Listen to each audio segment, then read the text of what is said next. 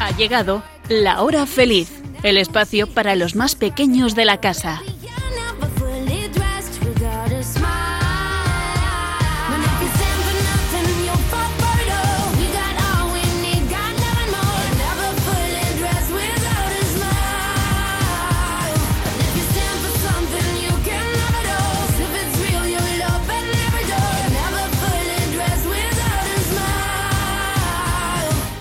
Buenas tardes a todos los amiguitos de la hora feliz. ¿Qué tal estáis? ¿Disfrutando de la primavera y del buen tiempo? Bueno, seguro que sí. Y seguro también que disfrutando de la naturaleza todo lo posible como nos gusta también a nosotros. Bueno, eso y pasarlo bien. Y es lo que vamos a hacer durante esta hora. Os saluda Yolanda Gómez y estoy muy bien acompañada por cuatro maravillosas colaboradoras que nos van a contar cosas muy interesantes. Muy buenas tardes, Elena. Hola chicos. ¿Qué tal estás, Blanca? Espero que igual de bien que vosotros. ¿Qué tal, Nuria? Muy bien. ¿Y Sonia, cómo estás? Genial. Genial. Mientras, pues nuestros amigos de La Hora Feliz se van poniendo cómodos para escuchar la radio, vamos a adelantaros de qué va a ir el programa de este jueves. A ver, ¿de qué va a ir, chicas? Hoy vamos a conocer la Virgen María, quién es y cómo hablar con ella, y cómo se reza el Santo Rosario. Luego vamos a conocer a algunos aventureros que han hecho cosas increíbles. El cuento de hoy será protagonizado por un niño que viaja al planeta Flint. Y terminaremos riéndonos con los chistes y las adivinanzas. Estupendo. ¿Preparados? ¡Comenzamos!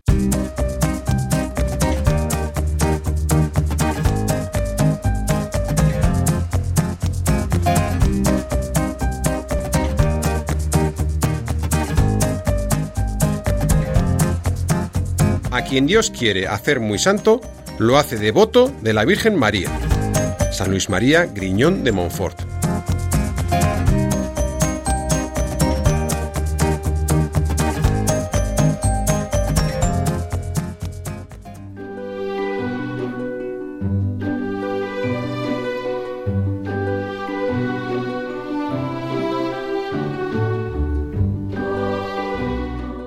Oh Señora mía, oh Madre mía, yo me ofrezco enteramente a ti.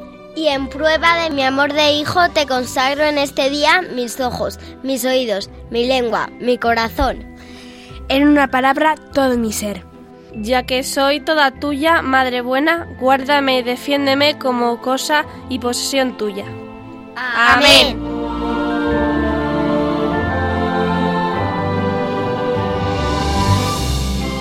Acuérdate, oh piadosísima Virgen María, que jamás he oído decir. Que ninguno que haya acudido a ti, implorando tu asistencia y reclamando tu socorro, haya sido abandonado de ti. Animada por esta confianza, a ti también acudo. Y aunque gimiendo bajo el peso de mis culpas, me atrevo a comparecer ante tu presencia. Oh Madre de Dios, no desatiendas mis súplicas, antes bien, escúchalas favorablemente. Amén.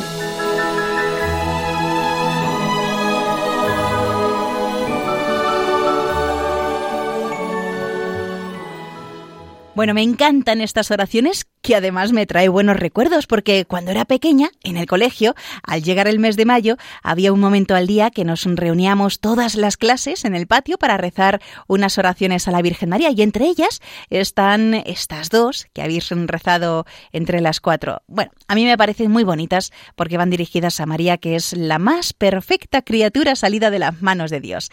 Y es tan buena, tan sencilla, tan delicada, tan humilde y pura que, que es que se la quiere sin querer. Además, todos los santos, sabéis, sin excepción, han sido especiales devotos de María, pues hay, digamos, una misteriosa relación entre el amor a María y la santidad. Por eso, decía San Ambrosio, el que pretenda ser santo sin la intercesión de María, pretende volar sin alas. Así que, amiguitas, por eso os voy a preguntar quién es para vosotras la Virgen María. La Madre de Jesús. Muy bien, a ver, Sonia. La Madre del Señor, nuestra Madre. Muy bien, ¿y Elena? La Madre de todos nosotros. Muy bien, ¿y Blanca? Pues cuando le pido ayuda me consola. Mira qué bien, qué bonito. Pues sí, es la mujer que escogió Dios para ser la madre de nuestro Salvador de Jesucristo. Y también, como bien habéis dicho, es madre nuestra. Y es que Dios ya pensó en la mujer más buena y hermosa que jamás haya existido. Y pensó en María. Otra preguntita. A ver, las cuatro. Em, ¿Qué significa? A ver si lo sabéis, es un poco difícil, ¿vale? ¿Qué significa el nombre de María? A ver, eh, Blanca. Bondad. Elena. Doncella. A ver, Nuria. Pureza. Muy bien, ¿eh, Sonia. Reina, eh, reina de misericordia, eh, princesa. Vale, bueno, pues que sepáis que el nombre de María en hebreo se dice Miriam y significa doncella, señora, princesa. A ver, otra pregunta, amiguitas, de la hora feliz. ¿Cómo se llamaban los padres de la Virgen María? A ver, venga, decirlo si lo sabéis. Joaquín y Ana. Muy bien. Bueno, pues ellos, Joaquín y Ana, eran descendientes de la tribu de Judá y más concretamente de la familia del rey David. Y cuando María era una niña, sus padres, como bien habéis dicho Joaquín y Ana, la llevaron al templo de Jerusalén para consagrarla al servicio de Dios. Bueno, que sepáis, amiguitos, que es que la Virgen era una muchacha muy humilde, muy bondadosa y sobre todo vivía muy cerca de Dios. Dedicaba mucho tiempo a orar y había prometido a Dios servirlo y amarlo a Él durante toda su vida. Pero un día María conoció a José, que era un hombre muy bueno y muy piadoso también, y José pidió a María que se casaran. Cuando ya estaban comprometidos, pero todavía no se casaban ni vivían juntos, un día, mientras María estaba rezando, se le apareció un ángel, que es el arcángel Gabriel. Bueno, pues a ver, ¿y qué le dijo el arcángel Gabriel? ¿Os acordáis de las palabras que le dijo a la Virgen María? Dios te salve María, llena eres de gracia, el Señor es contigo, bendita tú seas entre las mujeres. Muy bien, bueno, bueno, veo que sabéis muy bien la primera parte del Ave María y es que viene de ahí, de esas palabras del ángel Gabriel. Pero además le dijo más cosas, eh, aunque no sé yo si os vais a acordar. A ver, ¿qué dijo Elena? Alégrate María, no temas porque Dios te ha elegido para ser la madre de Jesús. Muy bien, bueno, pues así, así está bien contado. Le dijo, Dios te salve, llena de gracia, el Señor es contigo, bendita eres entre todas las mujeres. Y le dijo, lo que has dicho tú ahora, Elena, no temas, María, has hallado gracia delante de Dios, y concebirás en tu seno, y darás a luz un hijo, a quien pondrás por nombre Jesús. Él será grande y llamado Hijo del Altísimo, y el Señor Dios le dará el trono de David, y reinará en la casa de Jacob eternamente, y su reino no tendrá fin. El Espíritu Santo vendrá sobre ti, y la virtud del Altísimo te cubrirá con su sombra, y por esto el Hijo Santo que de ti nacerá será llamado Hijo de Dios. Bueno, pues esto lo podemos leer en el Evangelio de San Lucas, en el capítulo 1, los versículos 28 y 30 al 33 y en el versículo 35. Es decir, que si alguno tenéis una Biblia, que siempre es muy bueno tener una Biblia en casa y echarle un vistazo de vez en cuando y leerla, porque así conocemos mejor a Jesús, pues seguramente ahí en San Lucas capítulo 1 lo vais a poder leer. Y a ver, amiguitas, otra pregunta. ¿Para qué envió Dios al arcángel San Gabriel a la Virgen? ¿Por qué? A ver, ¿qué creéis? Eh, Nuria. Para que le anunciara que iba a tener a Jesús. Vale. Eh, Blanca. Eso mismo, ¿no? Sí. vale. Dios envió al arcángel San Gabriel a la Virgen para anunciarle que era la mujer escogida desde toda la eternidad para ser la madre del futuro redentor. Por eso a este momento se le llama la anunciación, porque se lo anuncia. Y a ver, a ver, a ver, la siguiente pregunta. ¿Qué hizo la Virgen? A ver, ¿aceptó las palabras del arcángel, Blanca? Sí. Y lo dijo además con muchísima humildad le dijo, a ver, Elena, ¿qué le dijo? ¿Te acuerdas de esas palabras? Le dijo, He aquí la esclava del Señor, hagas en mí según tu palabra. Muy bien. Bueno, pues la verdad es que fue un momento increíble, ese momento en el que la Virgen María le dice que sí. O sea, Dios, que todo lo puede, respetó la libertad de María y le mandó preguntar si quería ser la madre de Jesucristo, el Dios que se iba a hacer hombre para salvarnos. Es decir, que Dios no nos impone, sino que nos pregunta primero y nos da esa libertad de elegir. Y la Virgen María, pues, dijo que sí. y nosotros estamos muy contentos de que haya dicho que sí.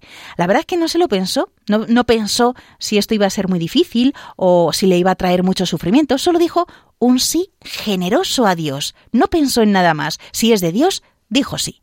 Así deberíamos, mm, yo creo, que responder un poco todos a, Dios cuando sentimos que nos pide algo en vez de, darle tantas vueltas y, y poner excusas. Bueno, pues vamos a escuchar una canción muy bonita donde el arcángel San Gabriel habla con la Virgen María y ella nos cuenta que confía totalmente en Dios.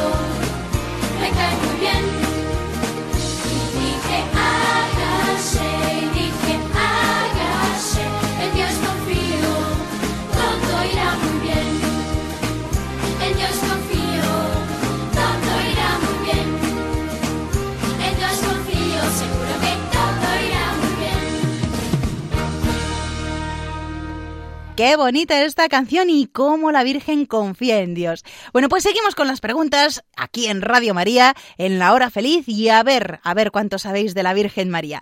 Después de que ella le dijera sí al ángel, que aceptaba lo que Dios quería, a ver, amiguitas, ¿qué hizo? ¿Se fue a ver a alguien? ¿Se fue a ver a su prima? A ver, contadme, mm, Sonia. Sí, a su prima Isabel. Muy bien. Bueno, a la Virgen, que fue inspirada por el Espíritu Santo, visitó a su prima Santa Isabel para servirle, ya que Isabel pues eh, estaba embarazada ella ya era mayorcita. Entonces, pues la Virgen fue allí a ayudarla en ese, en ese momento. Y a este hecho se le llama también la visitación. Y ahora, a ver, Sonia, que yo sé que tú también te lo sabes, ¿qué dijo su prima Santa Isabel cuando recibió a la Virgen en su casa? Eh, Bendita tú eres entre todas las mujeres, y bendito es el fruto de tu vientre. Muy bien. ¿Y algo más dijo Elena, te acuerdas? Le dijo Isabel a María. Cuando mis oídos oyeron tu voz, la criatura que estaba en mi vientre saltó de alegría. Muy bien. ¿Y quién era esa criatura? Juan Bautista. Muy bien, que era el primo de... Jesús. Muy bien. Bueno, pues le dijo, bendita tú eres entre todas las mujeres y bendito es el fruto de tu vientre. ¿Y de dónde a mí tanto bien que venga la madre de mi Señor a visitarme? En cuanto tu saludo llegó a mis oídos, la criatura de mi vientre saltó de alegría, que como ya hemos dicho era San Juan Bautista. Oh bienaventurada tú que has creído, porque se cumplirán las promesas que han dicho de parte del Señor. Bueno, unas palabras preciosas de bienvenida de la prima Isabel a la Virgen María ¿Qué nos enseña la Virgen al ir a visitar a su prima Isabel?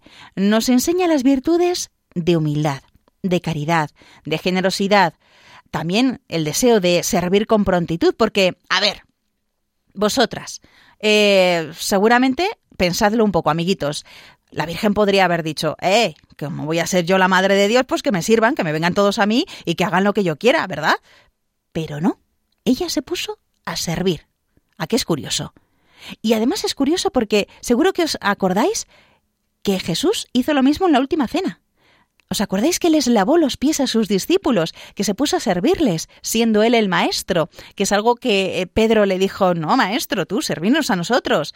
Pues ya veis que es algo que ya viene desde la Virgen María. Nada más saber que iba a ser la Madre de Dios, se puso a servir, se puso a ayudar a su prima Santa Isabel. Bueno, a ver, amiguitas, eh, otra pregunta. ¿Por qué la Virgen María es nuestra madre? Mm, a ver, alguna pista. ¿Qué le dijo Jesús estando en la cruz cuando le crucificaron?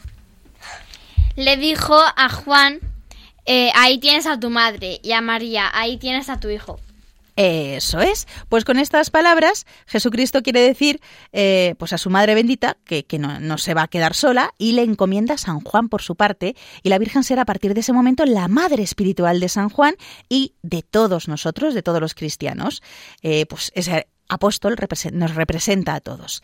La Santísima Virgen enseña a sufrir con paciencia y fortaleza las penas y aflicciones de esta vida y, nos ayudan a acercarnos a Dios, a ganar más fácilmente la vida eterna. Bueno, pues ahora que conoces la vida de la Virgen María, ¿veis cuánto participó ella en la salvación que trajo Cristo a los hombres? Bien, pues sabiendo todo esto, ¿y qué es nuestra Madre del Cielo? A ver, amiguitas, ¿cómo nos podemos dirigir a ella? A ver, Nuria. Rezando. Muy bien. Blanca. De forma normal. Eso es, simplemente pues hablando con ella. Sonia. Haciendo hechos buenos. Haciendo actos buenos. Muy bien. Elena, ¿se te ocurre alguna manera? Iba a decir lo mismo. Estupendo. No pasa nada. Mira, hay muchas personas pues que pueden dirigirse a la Virgen María hablando, como decir, rezando normal. Pero también hay unas horas... ¿Eh, ¿Cómo? Cantando. Cantando. También te puedes dirigir a la Virgen María cantando. Perfecto. Pero también la Iglesia pues ha recomendado ciertas oraciones, como son el Ave María, la Salve, el Acordaos, Bendita sea tu pureza. Eh, claro, estas oraciones también las rezamos aquí en Radio María. Y de manera especial porque ella lo ha pedido, por ejemplo, en Fátima, cuando se apareció a los pastorcitos, que Lucía, Jacinta y Francisco, les pidió que rezaran el que Abel, ¿eh? Elena. El Santo Rosario. Muy bien. Estupendo. Bueno, ¿y cuál es la oración más hermosa que le dirigimos a la Virgen y que seguro que rezáis vosotros todos los días? ¡El Ave María! Pero qué listas que son estas chicas de la hora feliz. Vale, y ahora la pregunta más complicada. ¿De qué partes está compuesta la Ave María? A ver, eh, Blanca. Dos partes. Tiene dos partes. ¿Cuáles son? Dios te salve María, llena eres de gracia, el Señor es contigo. Bendita tú eres entre todas las mujeres y bendito es el fruto de tu vientre Jesús. Digamos que esa es la primera parte, ¿no? ¿Y la segunda parte, Nuria, cuál es? Santa María, Madre de Dios, ruega por nosotros pecadores, ahora y en la hora de nuestra muerte. Amén. Muy bien, bueno, pues la primera parte está compuesta por los saludos que dirigieron a la Virgen el arcángel San Gabriel en la Anunciación y su prima Santa Isabel en la Visitación, esa es la primera parte que ha rezado Blanca y la segunda parte que ha rezado Nuria es la segunda parte fue compuesta por la Iglesia, con San Pío V en el siglo XVI, y así quedó fijado, como conocemos actualmente, el Ave María. Bueno, pues a ver, Elena, como tú eh, así has acordado muy bien qué les dijo la Virgen de Fátima a los pastorcitos, ¿qué es el Santo Rosario? El Santo Rosario es un es un conjunto de oraciones en las que también y también se recuerdan los misterios en los que vivió la Virgen en la vida de Jesús. ¿Algo más se os ocurre que es el Santo Rosario para vosotras? A ver, Sonia. Sonia. Una hora, eh, un conjunto de oraciones que, que nos va explicando lo que hizo la Virgen María. ¿Y para ti, Blanca, qué es el Santo Rosario? Yo creo que es, es un conjunto de Padre Nuestros y de María. Muy bien, bueno, pues el rosario está compuesto de 15 decenas de Ave Marías, es decir, 150 Ave Marías. Cada decena va predicada de un Padre Nuestro, como bien has dicho Blanca, y se termina con el Gloria. Y al final se añade la letanía, que es el conjunto de alabanzas a la Virgen. Y la palabra rosario significa corona de rosas. El rosario, como también habéis dicho, se meditan los misterios de la vida de Jesucristo principalmente. El de la Virgen María pues aparece al lado. Y son cuatro grupos de misterios. A ver, eh, Nuria. Los gozosos, los dolorosos, los gloriosos y los luminosos. Perfecto. Y para contemplar cada día una parte de la vida de Jesucristo, lo que hizo la Iglesia fue un poco el organizarlos eh, durante la semana. Así, por ejemplo, los misterios gozosos se rezan los lunes y los sábados. Y Nuria, recuérdanos, a ver, el primer misterio. La encarnación del Hijo de Dios. Muy bien. ¿Y el segundo? La visitación de María a su, a su prima Santa Isabel. Vale. ¿Y el tercer misterio cuál es? El nacimiento del niño Jesús en Belén. Vale. ¿El cuarto misterio de los, de los gozosos? La purificación de la Virgen María y presentación del niño Jesús en el templo. ¿Y el quinto misterio gozoso? El niño Jesús perdido y hallado en el templo. Bueno, como veis, son cinco misterios de la etapa del comienzo de la vida de Jesús cuando era un niño, ¿vale? Luego están los misterios dolorosos, que eh, los rezamos principalmente los martes y los viernes. Em, a ver, Elena, eh, ¿cuál es el primer misterio? La oración de Jesús en el huerto de Getsemaní. Perfecto. ¿Y el segundo? La flagelación de Jesús atado a la columna. El tercer misterio. Jesús es coronado de espinas. El cuarto misterio. Jesús con la cruz a cuestas en el camino del Calvario. ¿Y el quinto? La crucifixión y la muerte de Jesús. Estos son los cinco misterios dolorosos, ¿vale? Donde contemplamos ya la pasión de Jesús. Y los misterios gloriosos, pues contemplan la resurrección del Señor y eh, los solemos rezar los miércoles y los domingos.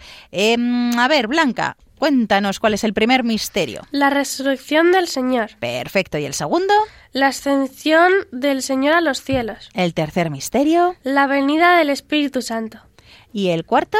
La asunción de Nuestra Señora al cielo. Aquí vemos sobre todo ya una parte de la Virgen María, como decía Sonia. El quinto misterio. La coronación de la Virgen María como Reina del Universo. Perfecto. Bueno, pues ya nos quedan eh, los misterios luminosos, que los rezamos los jueves, tal día como hoy. Sonia, el primer misterio luminoso, ¿cuál es? El bautismo de Jesús en el río Jordán. Perfecto. ¿Y el segundo misterio? La autorrevelación de Jesús en las bodas de Caná. Muy bien. El tercer misterio. Jesús anuncia el reino de Dios e invita a la conversión. Perfecto. ¿El cuarto misterio luminoso? La transfiguración de Jesús en el monte Tabor. ¿Y el quinto misterio? La institución de la Eucaristía.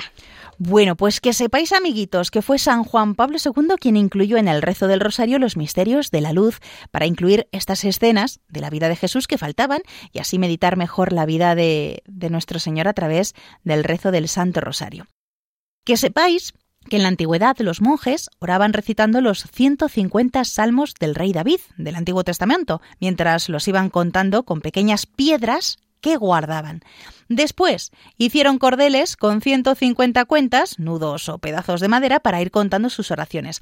Y los demás querían también orar y alabar a Dios, pero como no sabían leer en esa época y no se sabían los salmos, pues los monjes recomendaron rezar el Padre Nuestro, que el Padre Nuestro sí que lo hemos leído porque es la oración que Jesús enseñó a sus discípulos.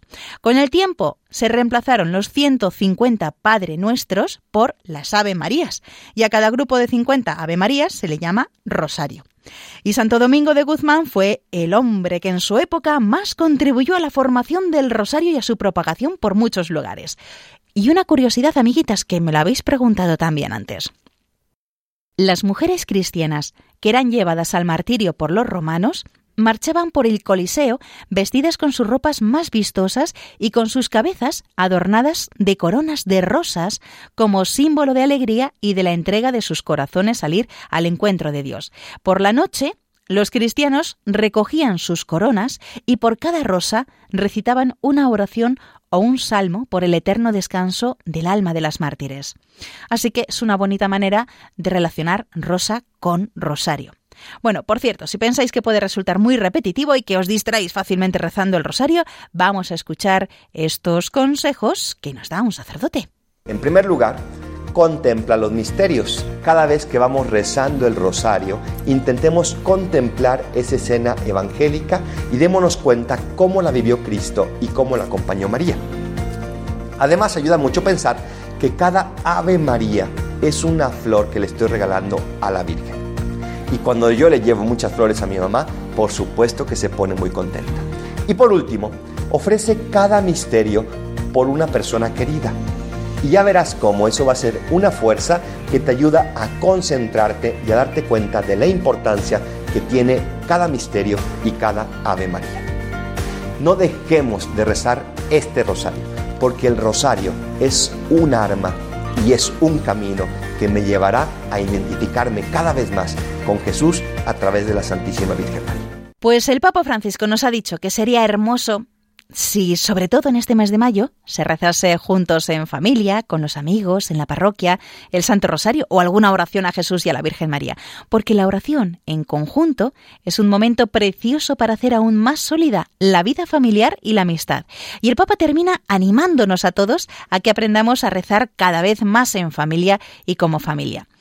Que María nos ayude a conocer cada vez mejor la voz de Jesús y a seguirla para caminar en el camino de esta vida. Todos conocemos el poder de la oración y sabemos que Dios escucha nuestras oraciones. Ahora imaginemos el fruto que pueden dar las peticiones que la Santísima Virgen le haga a su propio Hijo por nosotros. Busquémosla, hablemos con ella. Ella siempre escucha. Entreguémonos a su amor de madre. Nunca he sido bueno para pedir. Pero ella sabe y te escucha. Dile lo que deseas. No tengas miedo. Ella es tu madre y está aquí. ¿Estás escuchando? El programa de los niños de Radio María.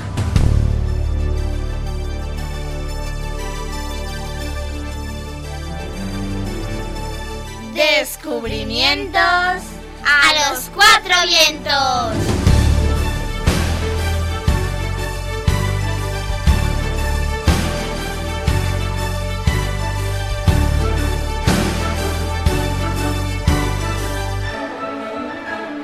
Pues amiguitos, descubrimientos a los cuatro vientos o personas aventureras, que hoy vamos a hablar de esas personas que siempre les gusta conocer nuevos lugares y hacer cosas increíbles.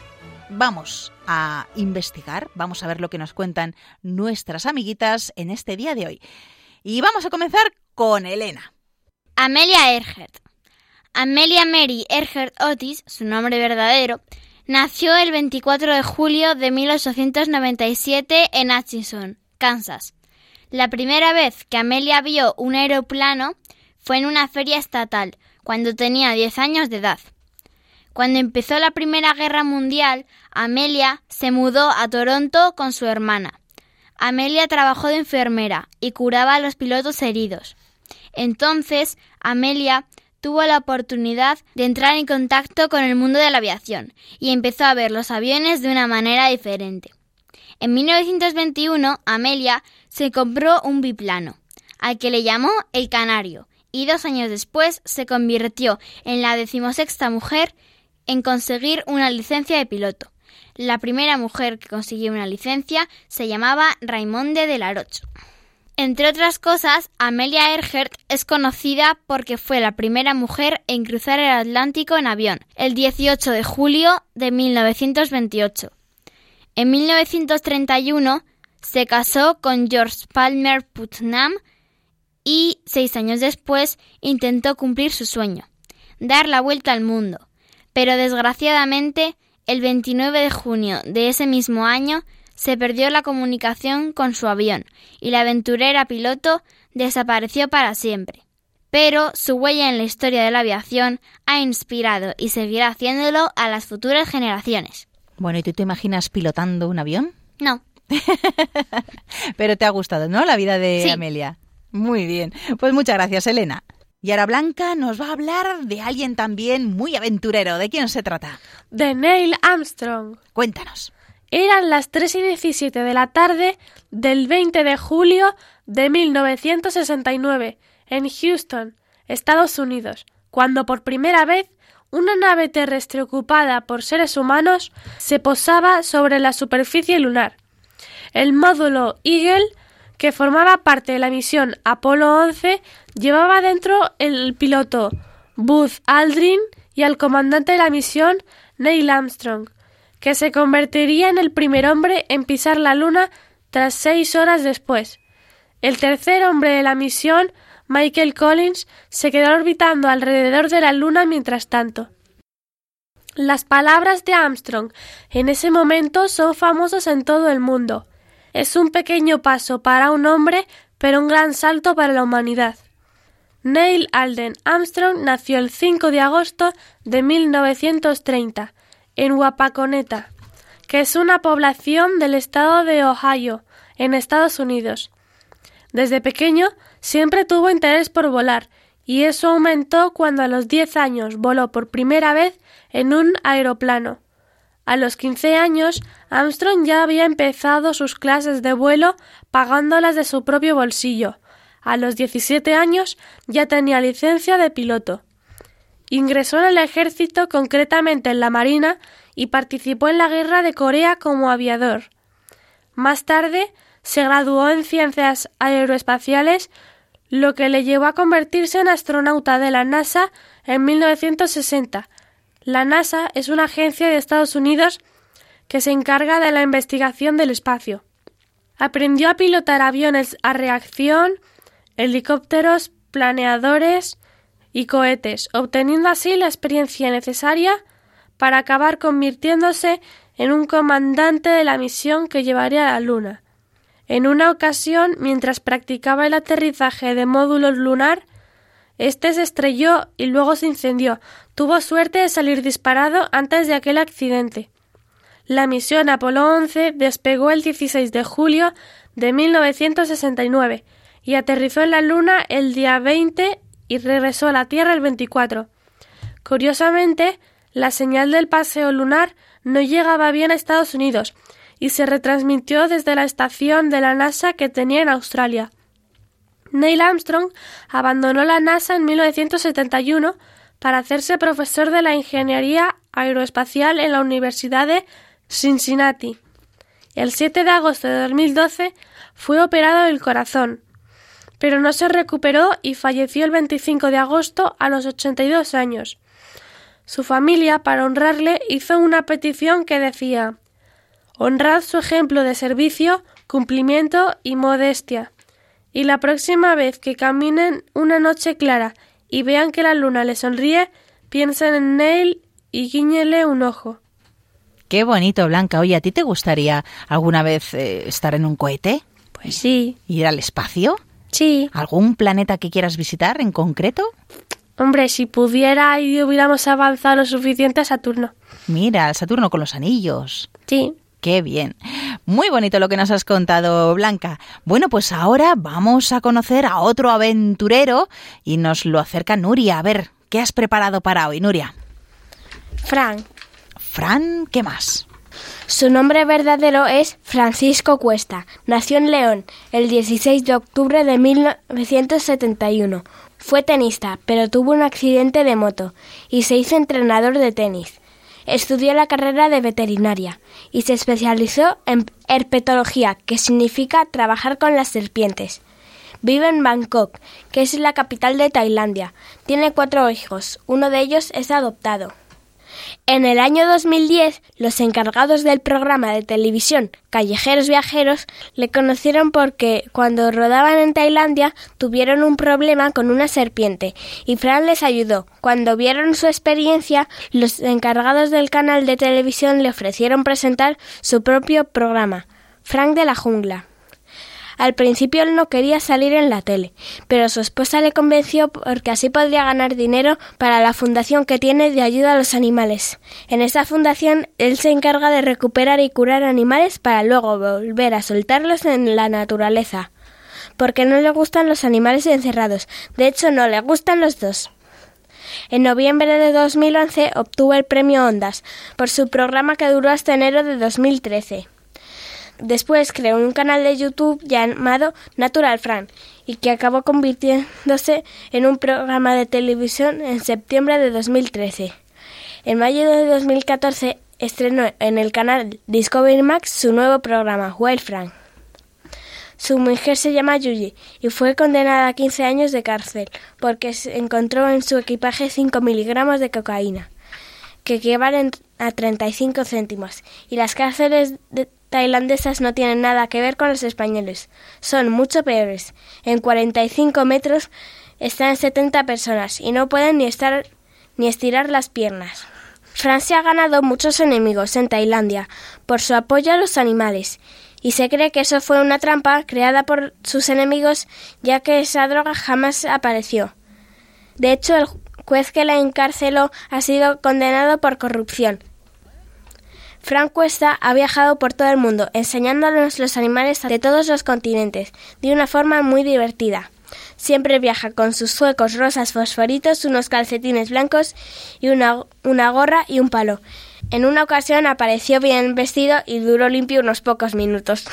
Bueno, pues gracias Nuria por lo que nos has contado de este aventurero de Fran de la jungla, que seguro que más de uno lo ha podido ver ahí en la televisión y que ama tanto los animales como a ti te gusta, que sí, Nuria.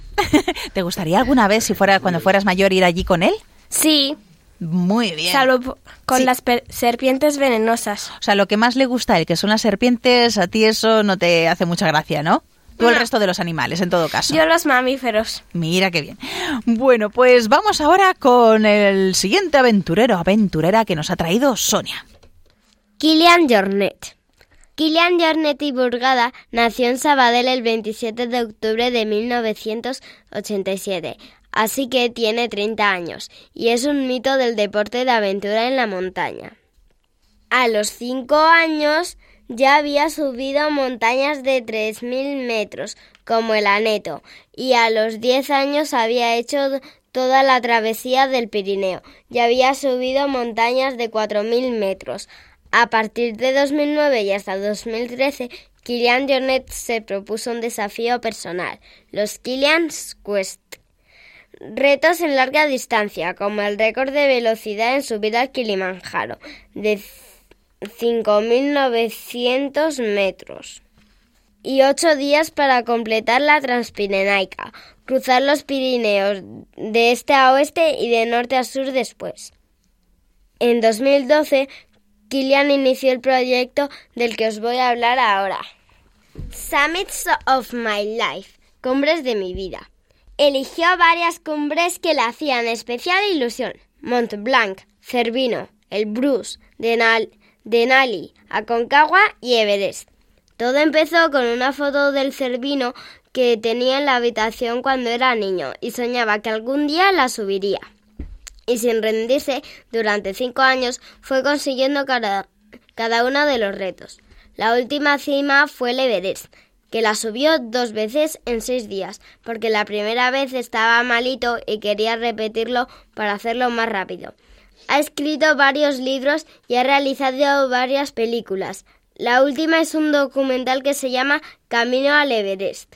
Ahora es un atleta profesional y compite en esquí de montaña en invierno y en carreras de montaña en verano. Y para terminar os cuento una hazaña solidaria. Pocos días antes de partir al Everest en el 2015 ocurrió un fuerte terremoto en Nepal.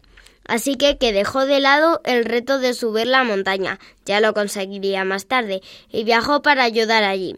Además, realizó un documental y un libro, y recaudó 60.000 euros para ayudar a reconstruir la zona, llamada Langtang. Por cierto, ha sido elegido aventurero del año por National Geographic en los años 2014 y 2018. Bueno, Sonia, ¿y a ti qué te parece esta persona? Es increíble, ¿verdad? Lo que ha hecho. Sí. ¿Y tú, montañera aventurera, te consideras o no? Sí. Estupendo, pues muchísimas gracias a las cuatro que nos habéis traído aquí unas personas eh, pues muy interesantes de las que ya hemos aprendido. Amelia Earhart, Neil Armstrong, eh, Francisco Cuesta o conocido como Fran de la Jungla y Kilian Jornet. Bueno, pues hay muchos más aventureros y seguramente en otros programas contaremos aquí su vida.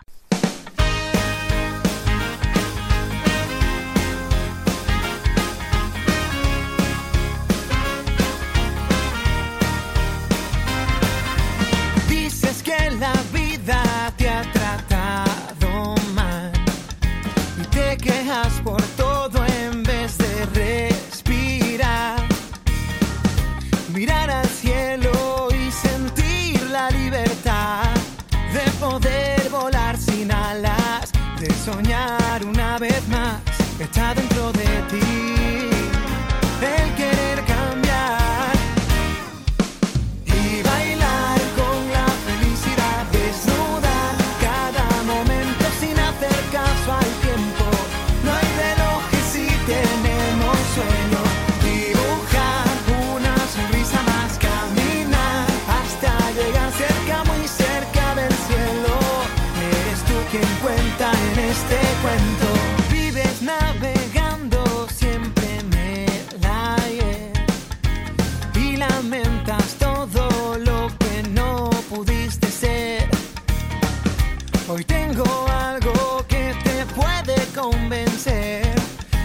playas o fantasmas. Ven conmigo y podrás ver lo que hay dentro de ti y el querer cambiar.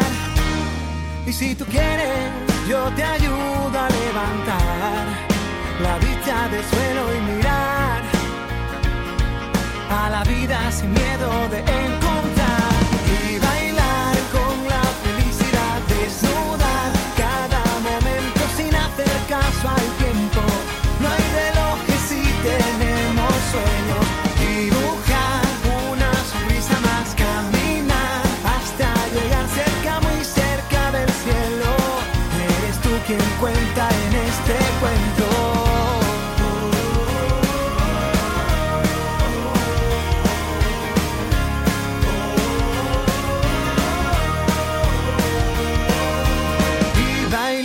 con la felicidad desnuda. Cada momento sin hacer caso al tiempo. No hay relojes si tenemos sueños. Dibujar una sonrisa más, caminar hasta llegar cerca, muy cerca del cielo. Eres tú quien cuenta en este cuento. Vamos a bailar sin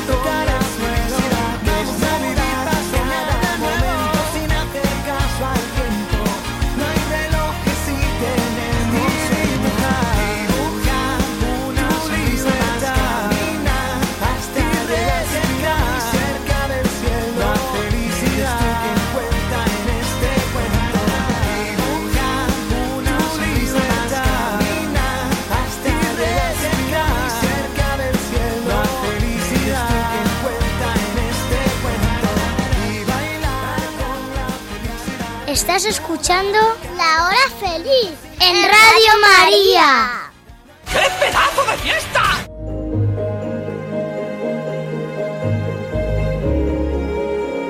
Chiqui Historias.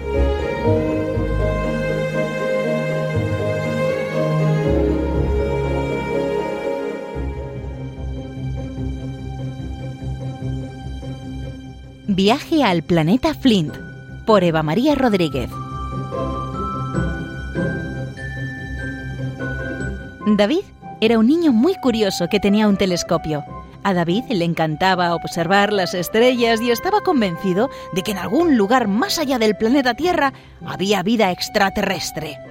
Todas las noches, David miraba el firmamento con la esperanza de descubrir algo nuevo.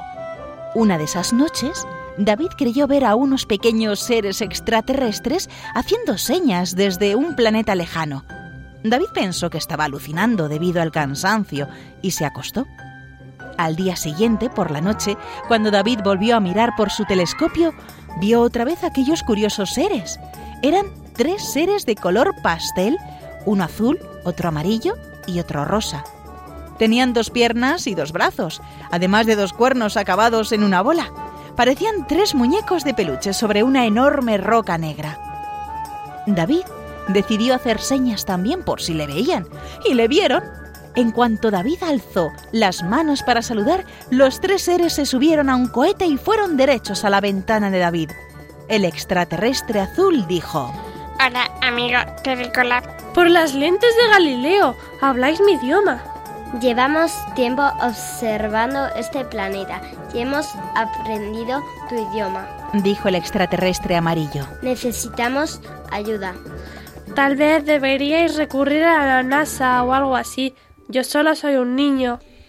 ¿Qué crees que harían con nosotros los de la NASA si nos descubrieran? dijo el extraterrestre rosa. No lo sé.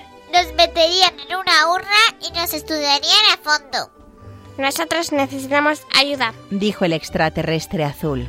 Venimos del planeta Flint, un mundo muy lejano en el que apenas queda oxígeno para vivir.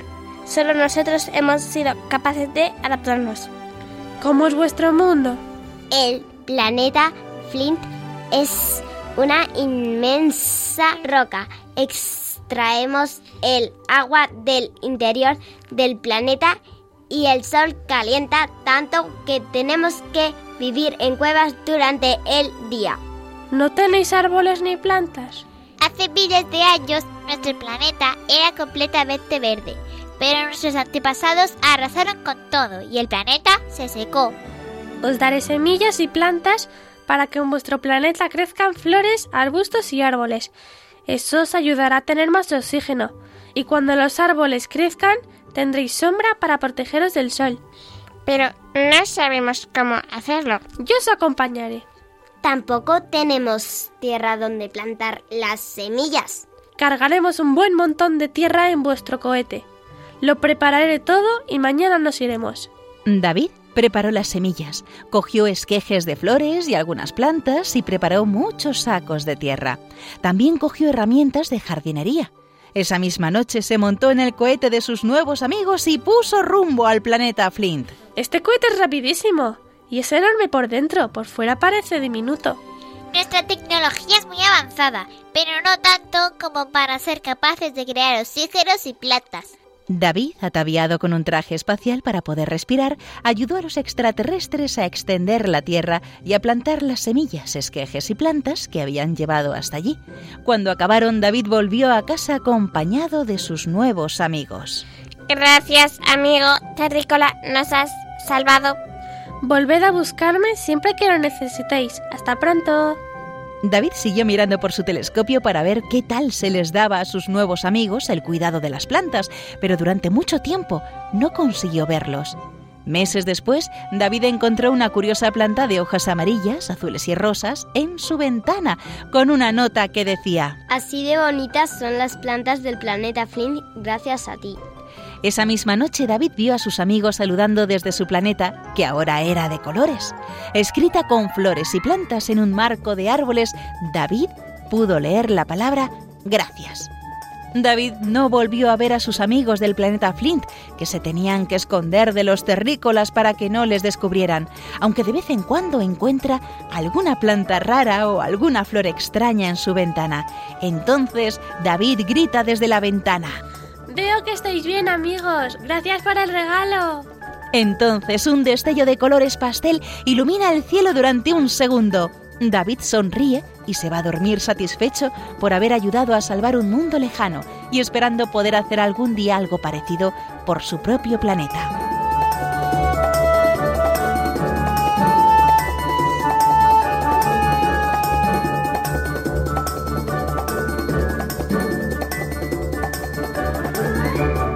Bueno, ¿qué os ha parecido el cuento?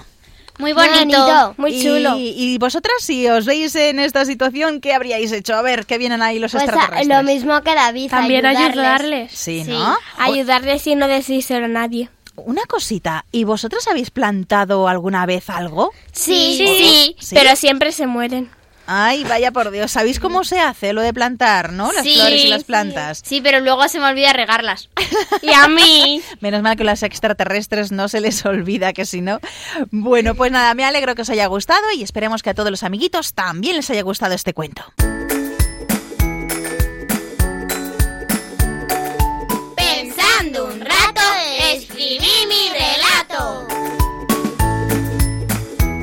¿Quieres que leamos en la radio un cuento que tú mismo has escrito? Solo tienes que decirles a tus papás que nos lo envíen al email lahorafeliz2 con número arroba radiomaria.es, indicándonos tu nombre, la edad que tienes, la ciudad donde vives y un teléfono de contacto. También puedes escribirnos por carta a la siguiente dirección. Paseo de Lanceros 2, primera planta, 28024 Madrid, poniendo Radio María, la hora feliz 2. De todos los cuentos que recibamos, el que leamos en antena recibirá una sorpresa. Ya sabes, la hora feliz 2 arroba radiomaria.es o por carta a Radio María La Hora Feliz 2, Paseo de Lanceros, número 2, primera planta, 28024, Madrid.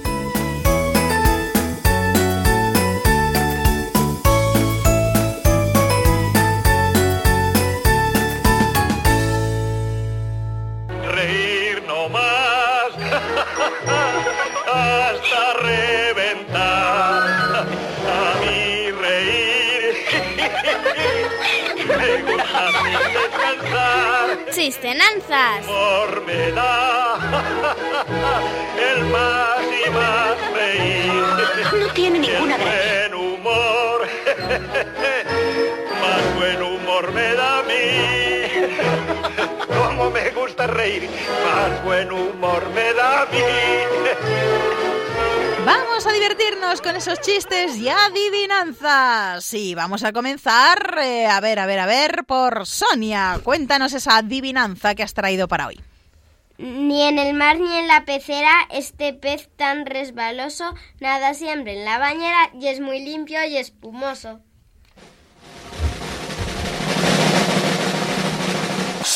A ver, Nuria, ¿qué puede ser? ¿El jabón? Sí. ¡Estupendo! Vamos con tu adivinanza, Nuria. Soy más alta que un gigante, pero no puedo bailar. Estoy en todas las fábricas y no paro de fumar. Elena, ¿qué puede ser? La chimenea. Sí. Muy bien, muy bien, muy bien. Pues Elena, vamos con tu adivinanza. En él va la familia y el equipaje. Se pasa las noches en el garaje. ¿Qué es? Blanca, ¿qué crees que es? ¿Un coche? Sí. Muy bien, vamos ahora con Blanca, tu adivinanza. Doy al cielo resplandores cuando deja de llover, abanico de colores que nunca podrás coger. A ver, Sonia. El arco iris. ¡Sí!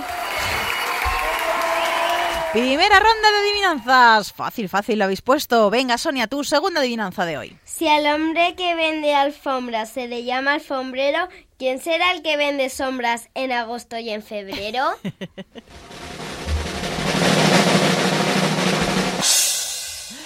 A ver, Nuria.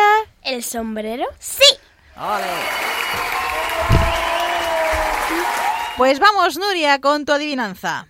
Una señora muy aseñorada que lo escucha todo y no entiende nada. Yo creo que Elena ya sabe cuál es. ¿La oreja? Sí. Pues Elena, vamos con tu adivinanza. No soy pájaro, pero puedo volar, llevando gente de uno a otro lugar.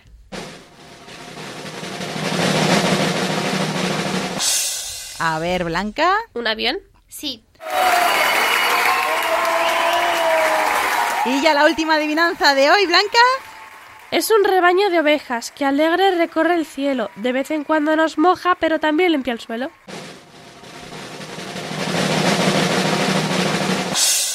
¿Qué podrá ser?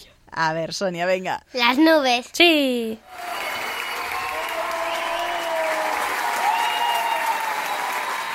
Y ya con esta ovación del público de hoy nos vamos a los chistes y comenzamos. Nuria, ¿qué chiste nos quieres contar hoy? ¿Qué le dice un limón a una manzana? Buenos días, ¿hace mucho que espera? No, siempre he sido manzana.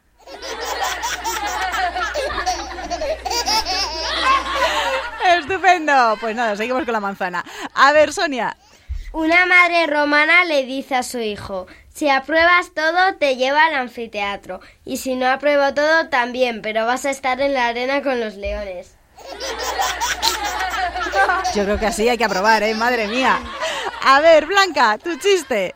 ¿Cómo se dice no entiendo en japonés? Nintendo. Y Elena, tu chiste. De noche en una tienda de campaña, la mujer despierta a su marido que está durmiendo. Pepe, Pepe, despierta rápido. ¿Qué pasa? Se despierta Pepe asustado. Que se te han olvidado tomar las pastillas para dormir. ¡Ay, madre! Segunda ronda de chistes en este programa de la hora feliz y vamos con Blanca. ¿Qué diferencia hay entre un árbol y un borracho? Que el árbol comienza en el suelo y termina en la copa, y en cambio el borracho empieza por la copa y acaba en el suelo.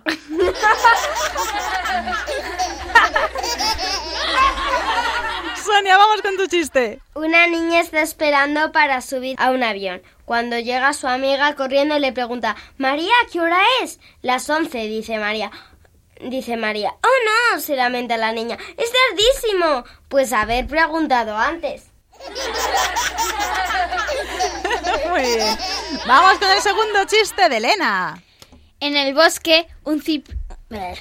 En el bosque, un cien pies llama a la puerta de la casa de otro cien pies y le dice ¡Abre rápido, que un pájaro quiere comerme! Y el otro cien pies le contesta Vale, me pongo los zapatos y ahora mismo te abro. Yo creo que ya se la ha comido, y me parece a mí. bueno, Nuria, a ver, tu chiste y que terminamos ya contigo. Le pregunta Pepito a Jaimito, ¿a qué te dedicas? Soy rockero. ¿Cantas o tocas la guitarra en una banda? No, junto rocas y las vendo. Bueno, bueno, bueno, espero que os hayáis divertido tanto como nosotros contando estos chistes y estas adivinanzas tan interesantes que nos cuentan nuestras amiguitas. Bueno, se nos acaba ya el tiempo, espero que lo hayáis pasado también como nosotras y ya sabéis, amar mucho a la Virgen María que desde el cielo cuida de nosotros y nos quiere muchísimo. Muchas gracias, Elena, Blanca, Nuria, Sonia, por estar un día más aquí en el programa y contarnos cosas tan interesantes. Adiós. Adiós. Bueno, y además de dejarnos sordos con esa energía que tienen, no os olvides de que lunes a viernes aquí en Radio María a las 6 de la tarde, una hora antes en Canarias, tenéis un programa especial para vosotros los niños, tanto de edad como de espíritu. Y os recordamos estaremos encantados de recibir vuestros cuentos para leerlos aquí en la radio y os enviaremos una sorpresita a casa como agradecimiento. Apuntad, apuntad, tenéis ya el papel y el bolígrafo, nuestro email la hora feliz 2 arroba radiomaria.es. Venga, lo digo más lento. La hora feliz 2 arroba radiomaria.es. Y la dirección postal, es decir, si nos escribís por carta, Radio María, programa La hora feliz 2, Paseo de los Lanceros 2, primera planta, 28024, Madrid. ¿Y vosotros sed buenos? Sí, se puede. Sí se puede. Un abrazo muy fuerte para todos y ser felices.